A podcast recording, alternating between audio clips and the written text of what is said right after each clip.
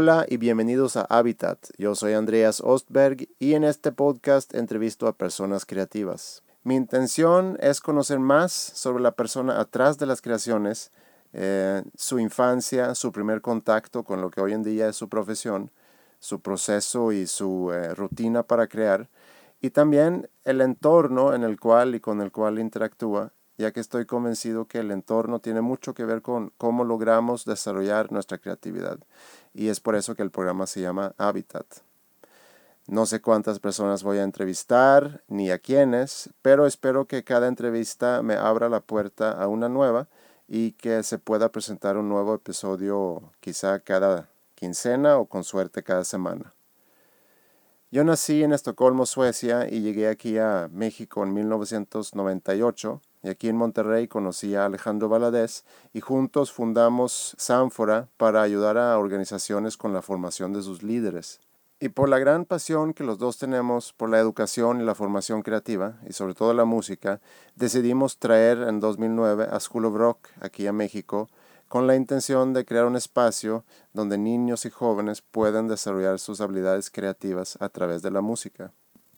Yo veo a este podcast como un viaje, eh, donde yo voy a poder tener la oportunidad de conocer diferentes personas interesantes y hablar sobre su creatividad. Y como desde niño tengo un gran interés por la música, he decidido empezar entrevistando a compositores y otras personas que aportan creativamente en este ambiente. Eh, en este primer episodio entrevisto a una persona que ha aportado muchísimo al rock mexicano, quizá más que cualquier otra persona, y eh, espero que sea una entrevista que disfruten y que les permita conocer un poquito más sobre él. Si quieren comentar sobre el programa, lo pueden hacer a través de Twitter, utilizan el hashtag Habitat, a mí también me pueden contactar en Twitter, arroba Andreas Ostberg, y también me pueden enviar un mail a a ostberg.sanfora.com. Gracias, Ham, por ayudarme a conseguir esta primera entrevista. Vamos a darle. Primer episodio de Habitat desde un hotel en el aeropuerto de la Ciudad de México con Saúl Hernández.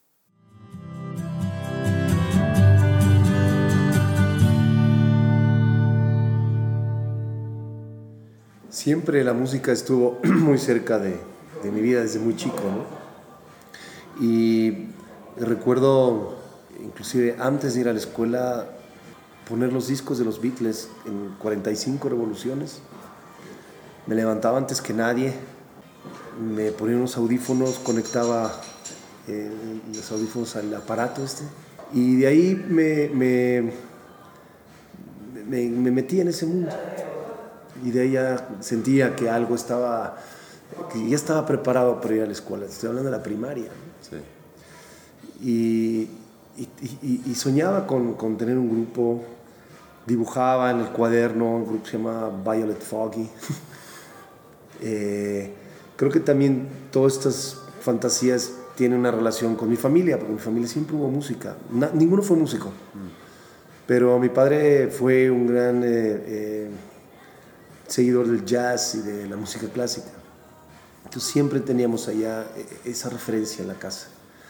Pero a mi madre le gustaba la música frantillana.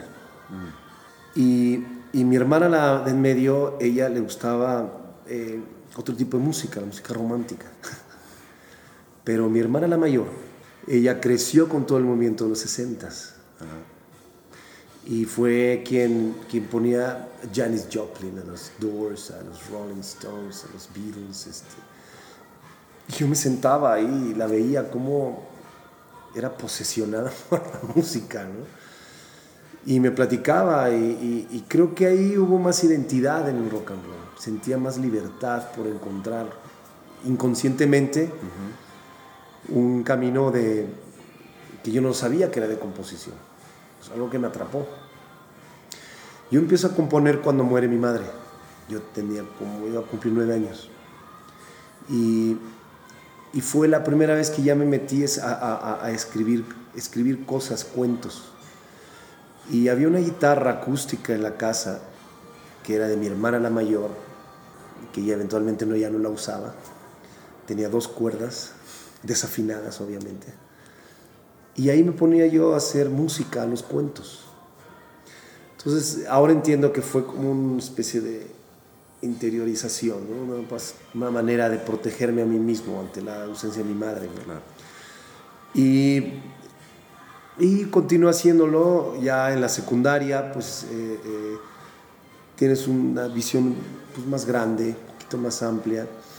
Y ahí conoces a otros amigos que tiene, otro tiene una guitarra eléctrica, el otro tiene una batería.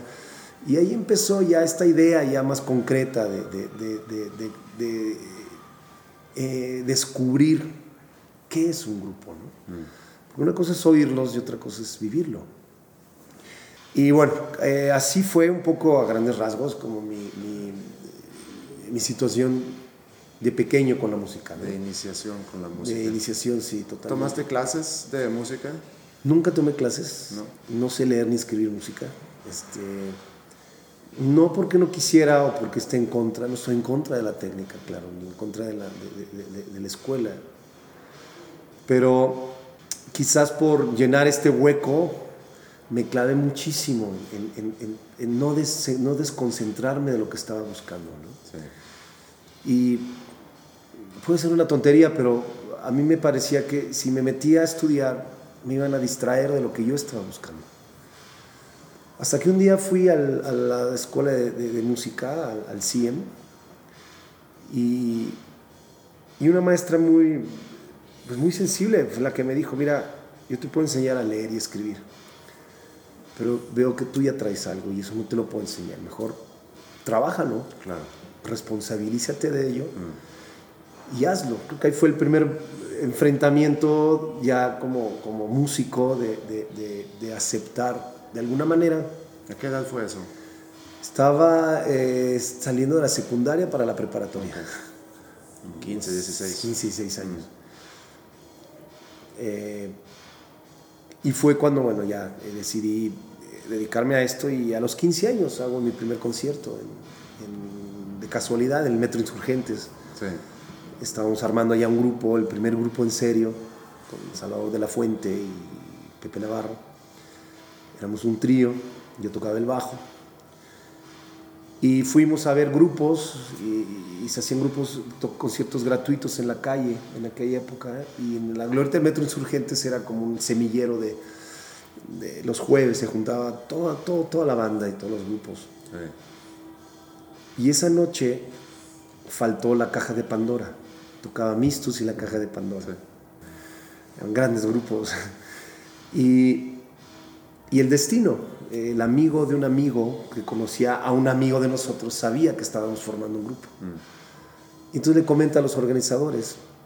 Entonces van y nos dicen, este, ¿vienen completos? Sí, están armando el grupo, sí. Pues toquen porque, no hay grupo y tienen que, tenemos que cumplir cierto tiempo. Y así fue como, como debutamos, ¿no? Eh, yo creo que ya, por, ya estaba como, como escrito que fuera como fuera teníamos que, que tocar. Y y ya en esa época, eh, te quiero comentar que muchos grupos cantaban en inglés.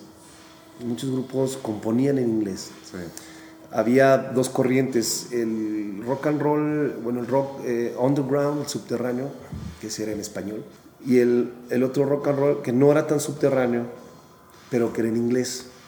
Y, y me parecía curioso porque yo escribía en español entonces me daba pena mostrar mis canciones, ¿no? porque pensaba que no, no venía al caso. ¿no? Y un día eh, Pepe Navarro me enseñó un disco de Memo Briseño, de Guillermo Briseño.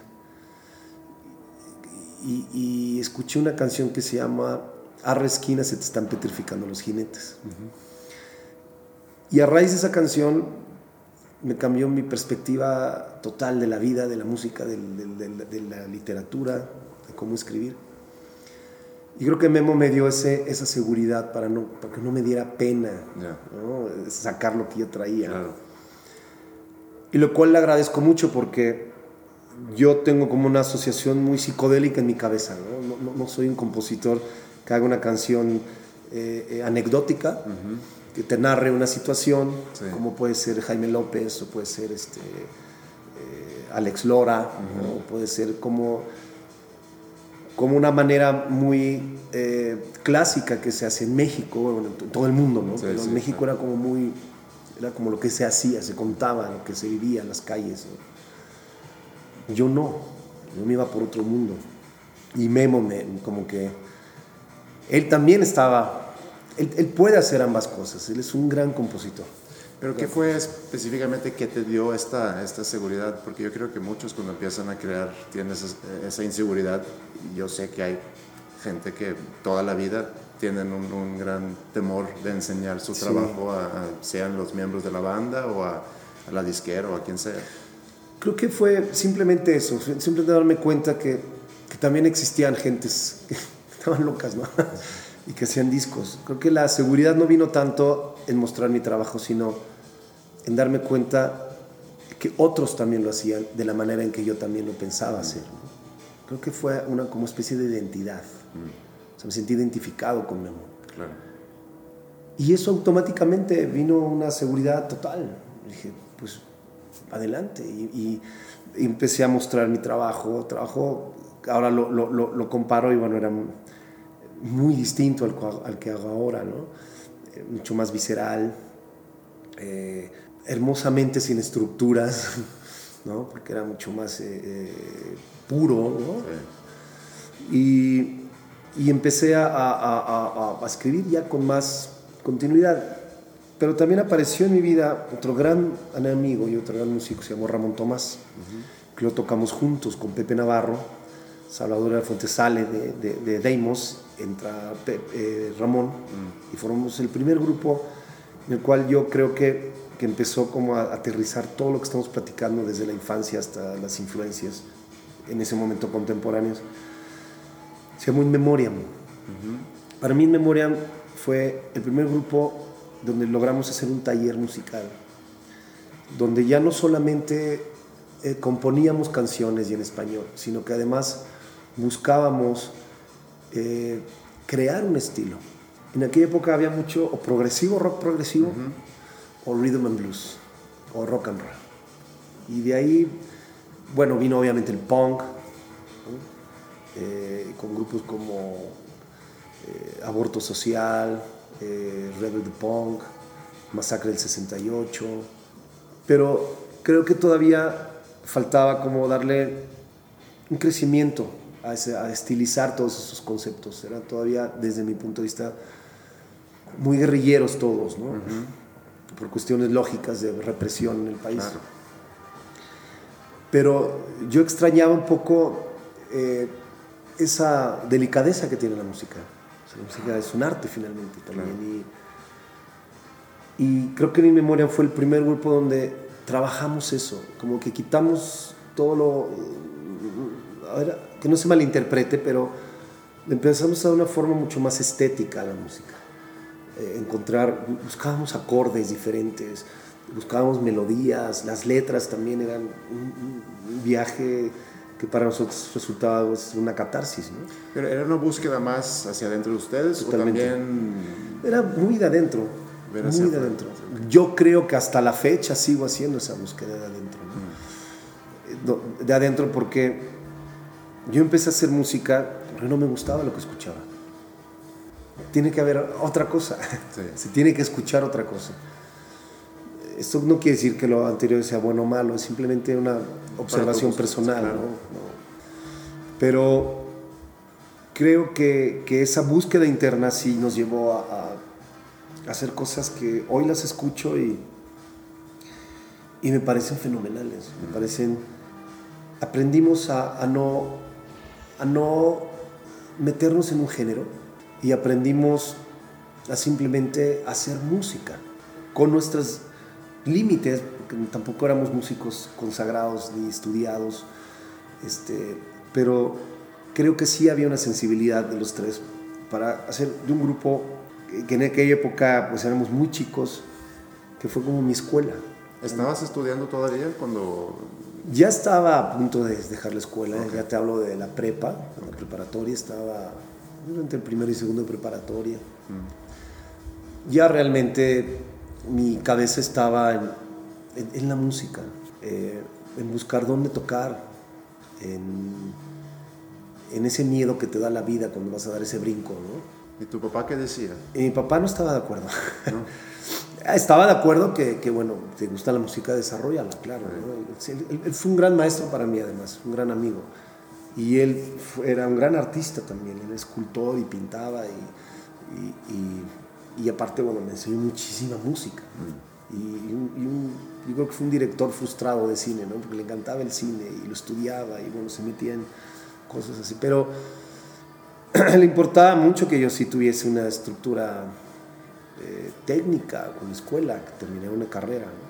Ahí fue un problema que no, no fue muy, muy, muy aceptado porque me imagino que en ese momento él pensaba que era una fiebre, ¿no? Está, está metido en esto y en algún momento pues ya se le va, se le va a ir y se le va a ir el tiempo y va a tener que trabajar, etcétera, ¿no? Pero no, yo lo único que le decía lo único que te puedo demostrar a ti es con el tiempo voy a hacer algo. No, no, no, puedo hacer más. No tenía más herramientas más que trabajar. Eventualmente, bueno, se convenció de que sí era una situación muy seria y, y, y, bueno, pues ya las cosas se fueron dando para, para que pues, después de este grupo el otro y el otro y el otro y el otro y bueno, ya. Claro. Tu forma de, componer, tu proceso como compositor, ha sido más o menos constante en, cuanto a, hablando del proceso o ha cambiado? Pues espero que haya cambiado, ¿no? Espero que, que sí haya cambiado. Eh, el último trabajo que hice fue Remando, un disco solista. Ahí... Sí, de hecho te fui a ver en el Lunar. ¿Ah, sí? ah, mira. Sí. Ahora es muy diferente, ¿eh? ahora seguimos tocando con los mismos y y espero verte próximamente en otro. Ibas a dar un paso que hay una. Sí, Día que hay fans también reciente en Monterrey. Sí, son mundos muy, muy diferentes. Pero mi intención sí es buscar un proceso diferente de, de, de, de composición. Eh, trabajo mucho con la guitarra y la melodía y la letra al mismo tiempo. A mí me, un acorde ya me sugiere, por ejemplo, una. A veces hasta una palabra y, esa palabra ligo con una frase y esa frase doy otro acorde, instintivamente voy buscando y empieza a formarse como si fuera algo muy, muy fácil o muy simple o muy rápido, ¿no? Sí. Pero de repente tiene su tope, ¿no? Y ahí es cuando entra la intelectualización, tienes que empezar como a, a, a aterrizar ya muchas cosas, ¿no? La idea, cómo empezaste la melodía, etcétera, pero Creo que el mejor trabajo es cuando tratas de conectar la idea que está en tu cabeza directamente a tus manos, que no haya nada en medio, no haya un proceso de cambio entre lo que viene de repente en tu mente a cuando llega a tus manos. Mm. Es un proceso difícil porque en ese, entre la cabeza, entre la mente y tus manos hay miles de cosas, aunque, aunque, aunque parezca un segundo, pero pero pasan muchas cosas. Y, y, he tratado de trabajar en eso, en poder hilar esas ideas que, vayan, que vayan fluyendo directamente. Luego las puedes ir trabajando, ¿no? luego ya te sientas y puedes ir afinando un detalle. Pero una cosa son detalles y otra cosa es sentarse y pensar mucho en una canción. Yo, yo no puedo trabajar así, no puedo sentarme y decir, bueno, voy a hacer una canción en la menor y y voy a hablar de, de esto. Lo puedo hacer, se puede hacer. Pero no me gusta trabajar así. Me gusta trabajar sobre, sobre una, un lienzo blanco completamente, ¿no? y, ni siquiera saber qué color voy a poner. Y de repente el trazo me va dando ya, ya una idea de la, de la forma, ¿no? Y la forma, el color, y el, el color también tiene lenguaje, ¿no? El color también tiene forma. Creo que la música es exactamente lo mismo. Cada acorde tiene ya una sugerencia enorme de muchas cosas. ¿no? Y la melodía ya es algo innato, es algo que ya va acomodándose, acomodándose entre las armonías que vas poniendo. Eh, eh, me encanta hacer melodías, lo que más me gusta es componer, entonces creo que me salen fácil las melodías, es algo que disfruto mucho. Cuando estás en el proceso de composición, ¿escuchas música o prefieres este, cerrar? Antes sí.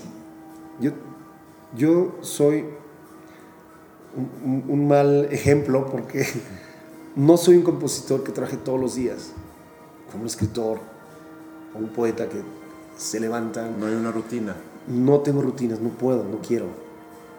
He, he intentado entrar en la rutina y empiezo a darme cuenta que mi trabajo empieza a tener como una situación muy lineal. Entonces lo paro. Y dejo de componer.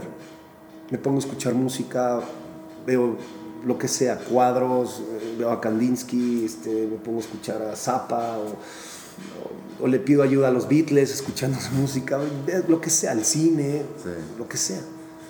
Y creo que el cerebro es una esponja que, cuando se llena de la, de la información necesaria, te manda el mensaje y te dice, ya estoy listo para que saques esto, ¿no? Llámese intuición o llámese, no sé, se llame. Y ahí dejo de escuchar música. Es algo que ya, ya, necesito agarrar la guitarra, necesito sentarme y escribir. Y es un proceso que puede durar seis meses, ¿eh? ocho meses, de que no, no, no quiero agarrar la guitarra. Mm. Y de repente la agarro y en dos semanas sale un disco. O sea, así como una diarrea mental, ¿no? Directamente. Eh, yo no sé si sea lo correcto, probablemente esté rompiendo con una, una manera de composición la cual podría yo mejorar. Quizás eh, si, me pongo todos los días a hacer un trabajo de dos horas, tres horas y lo dejo y luego al otro día lo continúo. Creo que sí, sí puedes sacar mucha obra. Sí, yo creo que Pero, a lo mejor no hay una forma correcta eh, a final de cuentas, muy relativo. Lo que el, producto final es, es, lo que llega a, a, mí como, como oyente. Claro. Entonces, y, y, eso es para mí lo que importa.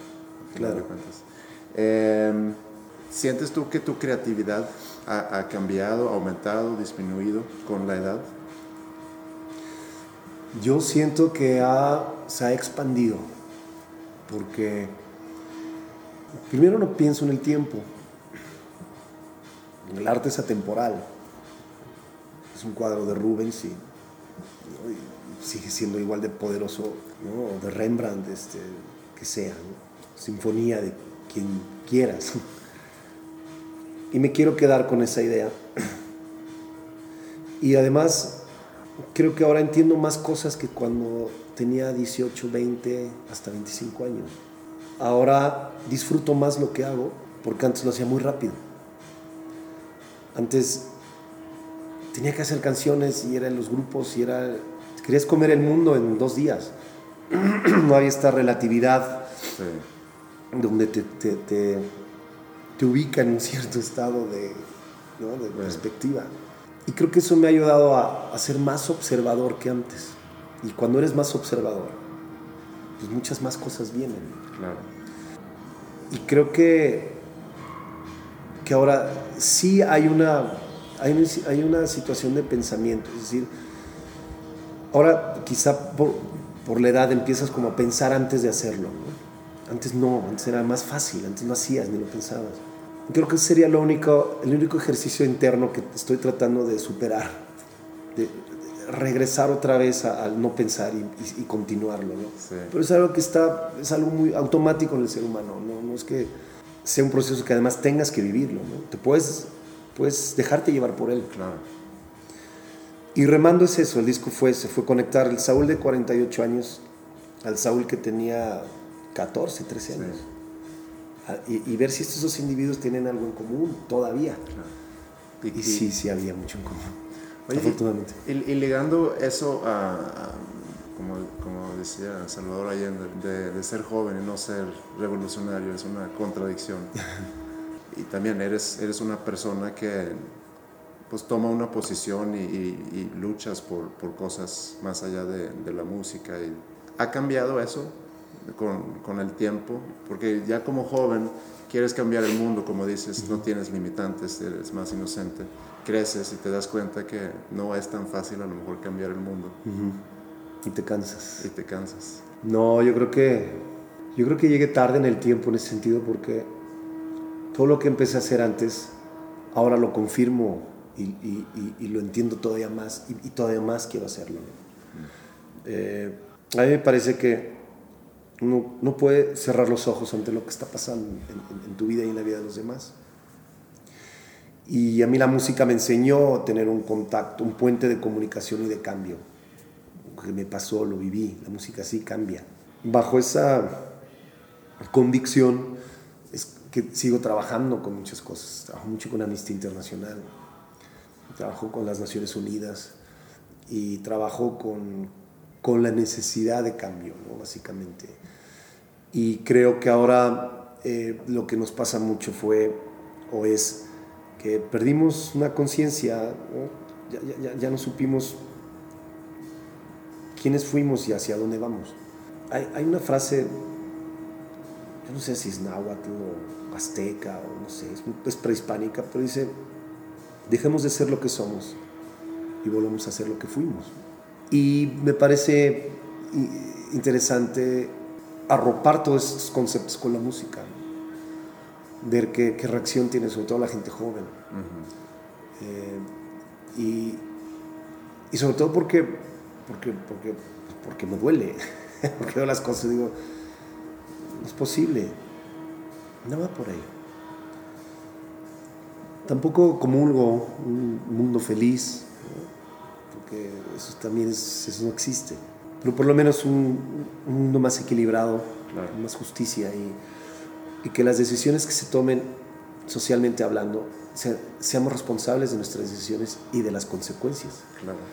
Y que no vivamos como en una sociedad perdida, eh, eh, siendo víctima de algo que, que, que, aunque creo que lo que nos está pasando lo provocamos, creo que no, es, no nos tiene que sorprender lo que estamos viviendo, pero sí nos tiene que ayudar a entender cómo recuperar ese camino. ¿no? Claro. no sé como muchas variantes al mismo tiempo. ¿Ves cosas cambiándose ahorita o todavía estamos lejos de... de veo, veo, veo a una juventud más, empezando a ser mucho más clara en sus cosas. Y creo que estoy de acuerdo con Allende, ¿no? y creo que yo hay millones de, de gentes. La juventud es el semillero del futuro ¿no? y del presente, sí. ya, ya es el presente. ¿no? Y, y, creo que, que, si hay alguna, alguna herramienta de cambio, ¿no? es, eh, es la juventud totalmente. Acabo de hacer todo un, un, proyecto con la UNAM. Hay un proyecto que se llama En Contacto Contigo. Sí. Entonces invitan a los estudiantes a las artes, a sus foros, a las prepas, a las facultades. Hay música, cine, danza, teatro, etc. Y tuve la fortuna de que me invitaran a participar en ese proyecto.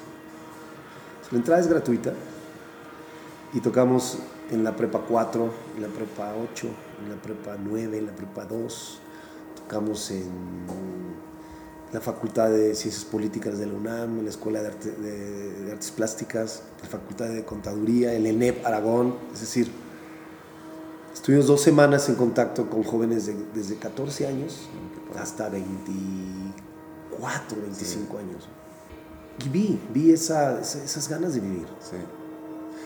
Sé que te tienes que ir. Tengo un par no, de preguntas. No, no te preocupes. Sí, sí podemos, podemos seguir. Sí. Perfecto. Eh, ¿Quién es el primero en escuchar tus composiciones?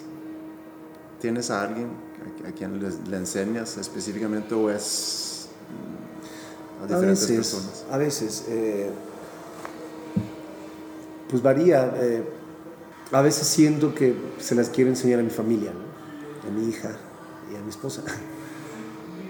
Y, y ha servido porque son comentarios muy honestos. bueno, y, y, y, eso lo agradezco mucho porque, porque, no es la adulación a ciegas, sino es no, no nos gusta o, o, es, igual a lo que hiciste hace los comentarios también bien bien armados ¿no?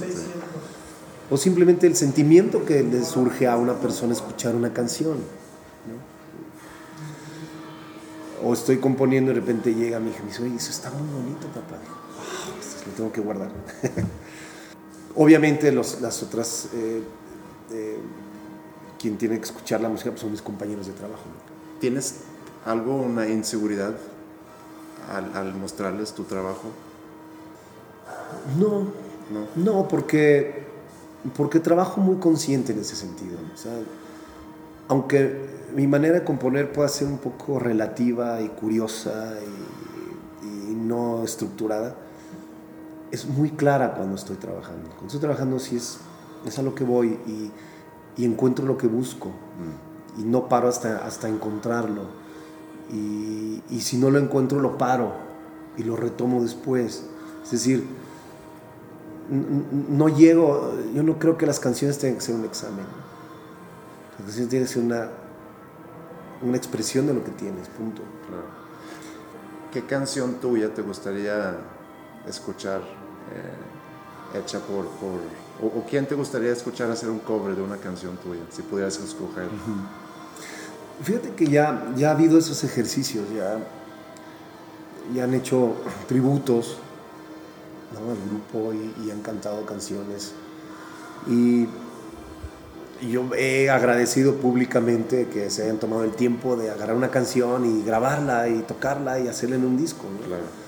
Andrés Calamaro, Bumburi, este, la Sonora Santanera hicieron un arreglo de una canción mía que se llama Como tú. Eh, eh, no sé, eh, ahorita me...